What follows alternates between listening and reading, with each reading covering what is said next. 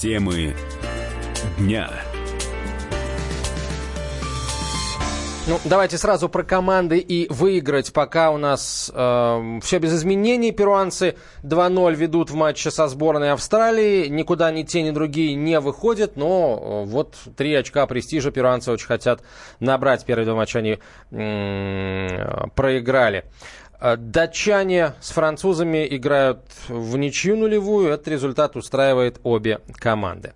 Э, теперь к экономике возвращаемся, точнее не возвращаемся, а переходим в нашу редакцию замредактора отдела экономики «Комсомольской правды» Елена Аракелян. Лен, добрый день. Добрый день. Э, не в редакции, конечно, а в студии. Пришли цифры интересные, которые говорят о том, что в России снизилось число безработных. Насколько серьезно снизилось? Вообще, как, как к этому относиться? Это, это это общероссийский показатель или там по регионам даже а, есть какая-то разбивка? Цифры действительно интересные, цифры от Росстата. А, ну, по процентном отношении безработица действительно сокращается. В мае прошлого года уровень безработицы составлял 5,5%, сейчас а, ну, в нынешнем мае уже 4,7%. Но дальше становится еще интереснее, потому что а, число безработных сократилось на 337 тысяч человек, а число занятых при этом увеличилось на 108 тысяч. Возникает, это, это как это, простите? Возникает интересный вопрос, куда делось еще 200 тысяч граждан? А, ну, ответов может быть несколько. То есть, вероятно, на пенсию вышли? Вышли на пенсию, пока пенсионный возраст не подняли. Вовремя повезло людям, а, успели. Ну, второй вариант, а, они просто стали где-то там по-серому трудиться. Но если по-серому, опять же, в, статистике, в статистике они, они числятся как безработные безработные. Статистику, ну, может, они там по каким-то причинам сняли с биржи труда, кто их знает.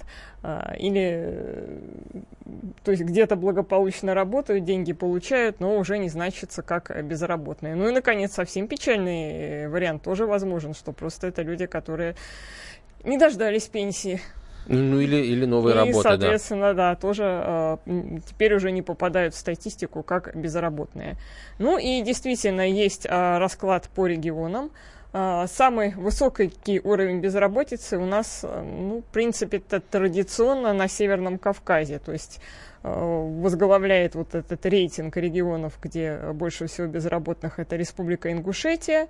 А, ну, там же Тыва, Чеченская республика, ну и там в этом списке почти весь Северный, весь Северный Кавказ. Лен, а кто-нибудь проводил э, исследование? Вот это, э, эти цифры, это, у людей там реально нет работы или просто люди работают, но работают в, в, по серым схемам, получают зарплату в конверте и числятся безработными? Есть очень сильное подозрение, что эти люди на самом деле чем-то заняты, хотя бы собственными, там, собственным хозяйством, хозяйством угу. которое там, как правило, присутствует. То есть тоже, тоже какая-никакая работа, но в официальной статистике она не учитывается, хотя, ну, тоже, видимо, какой-то доход приносит, потому что на что-то же люди живут.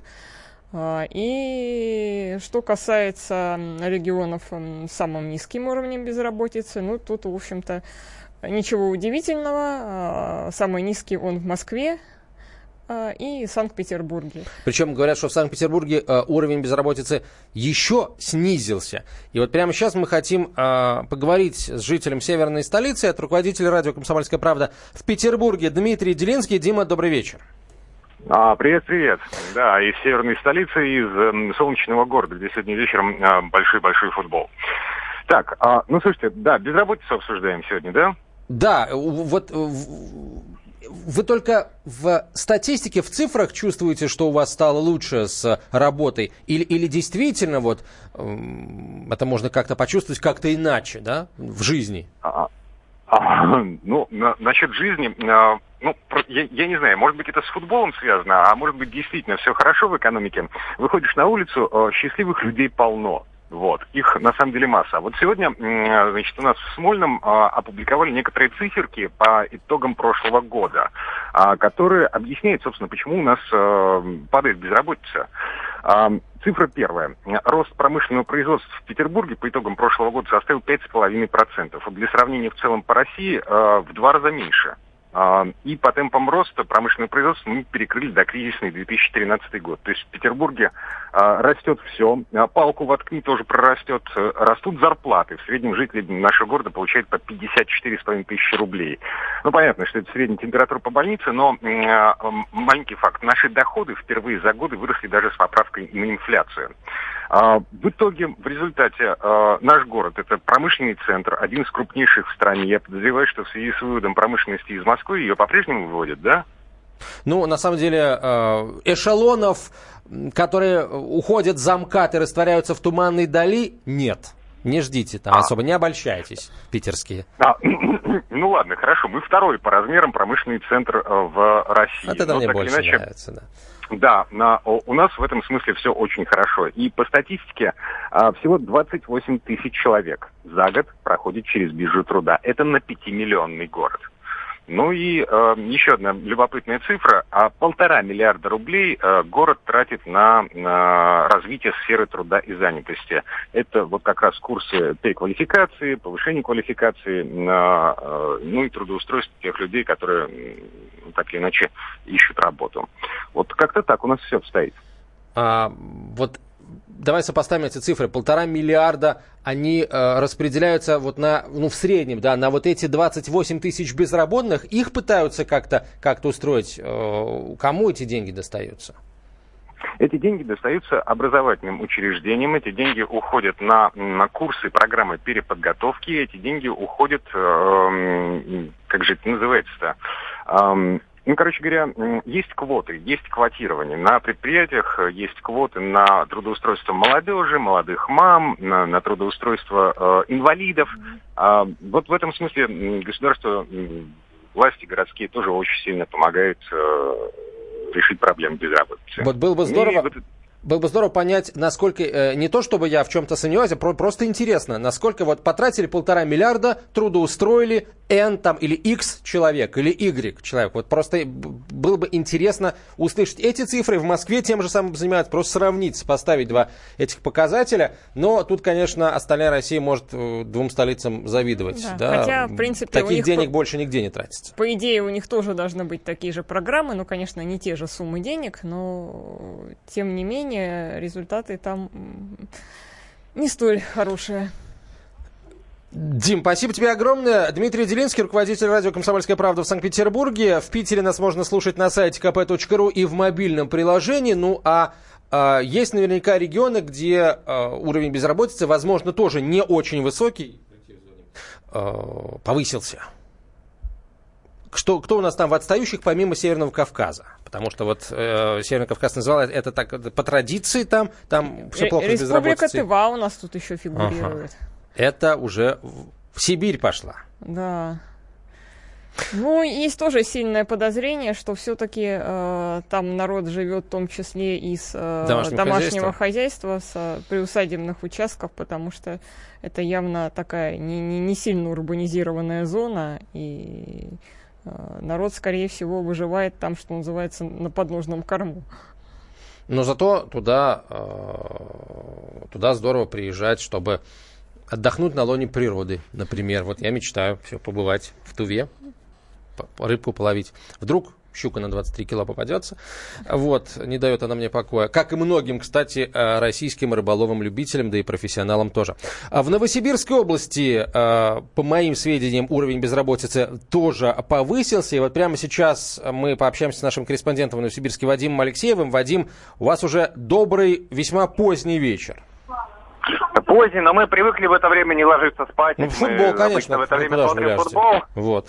Вадим, действительно ли э, в Новосибирске стало хуже с поисками работы? Или это тоже все в рамках стат погрешности? Вы знаете, я отнес бы это к погрешности, потому что все-таки выборка сделана за небольшой период времени, и там динамика ну, могла быть такой э, незначительной. А если же опираться на мнение радиослушателей, мы ведь в эфире тоже в Новосибирском поднимаем эту тему, то люди жалуются на проблемы с трудоустройством э, за 50, за 60 лет. То есть люди предпенсионного возраста. Вот у них сложности, но и то далеко не у всех. Вот если все-таки выйти за рамки Новосибирска и углубиться где-то в область, в деревню, и это, безусловно, учитывал тоже Минтруд, вот там ситуация действительно похуже. Э, там э, есть проблемы с поиском работы. Э, я сейчас специально перед эфиром посмотрел отчеты чиновников, что в этом плане делается. И в районах, городах области самое популярное мероприятие – это, цитирую, занятие клуба ищущих работу. Вот звучит, а чем-то, простите, занимаются в этих клубах? Интересно. Вы знаете, мне складывается впечатление, что это достаточно формальная э, работа. Э, то есть людям подсказывают, как искать работу, какие у них есть права по закону, кто имеет право на те или иные льготы в службе занятости и так далее. Но все это, понимаете, может быть недостаточно эффективно, когда просто нет мест для занятости. Но, повторюсь, это именно в области, но не в областном центре. Вот да, в областном-то центре все должно быть в порядке. У вас там э, наукоград под боком. Вообще э, очень здорово все с, с высококвалифицированными кадрами. А как, э, охотно ли, кстати, жители Новосибирска э, сами создают рабочие места хотя бы себе самому? Там, начинают заниматься бизнесом каким-то, становятся индивидуальными предпринимателями? Э, у нас достаточно активная самозанятость, люди активно занимаются бизнесом. Бизнеса много, малого, великого, среднего и так далее. Но у нас еще много, у нас еще много а, неофициального черного рынка труда, а, работы в черную, черную зарплату, работа, которая нигде не фиксируется. И это, кстати, тоже играет свою роль в статистике. Таких людей много. Много таксистов неофициально работающих и других категорий, гувернантов, сиделок, репетиторов – ну, можно много перечислять. Это тоже вклад в статистику. Вадим, спасибо вам большое. Вадим Алексеев, корреспондент «Комсомольской правды» в Новосибирске. Частота вещания радио «Комсомольская правда» в Новосибирске 98,3 FM. Эм. Не забывайте, дорогие жители замечательного сибирского города. А, Лен, спасибо большое. Слава богу, все на рынке труда у нас в целом спокойно, если говорить в среднем по стране, но, к сожалению, есть регионы, где работы по-прежнему очень-очень не хватает. Елена Аркелян, заместитель редактора отдела экономики «Комсомольской правды», рассказала нам о цифрах в сфере занятости населения. Мы сейчас прервемся на несколько минут. Э, после короткой рекламы поговорим о том, что в сезоне отпусков 2018 задержаны лишь 5% чартеров. В чем здесь подвох? Темы дня. Каждый вторник с 10 утра по московскому времени в программе «Главное вовремя» Садово-огородные советы в прямом эфире. Про все, что э, зеленое, скажем так, хочу, чтобы радиослушатели задавали свои вопросы. Большой эксперт. Самая удачная находка для всех работников мотыги и лопаты. Тетя Таня Кудряшова. И дети меня зовут мать всего зеленого. Вот такая петрушка на радио «Комсомольская правда». Слушайте и звоните по вторникам с 10 утра по московскому времени.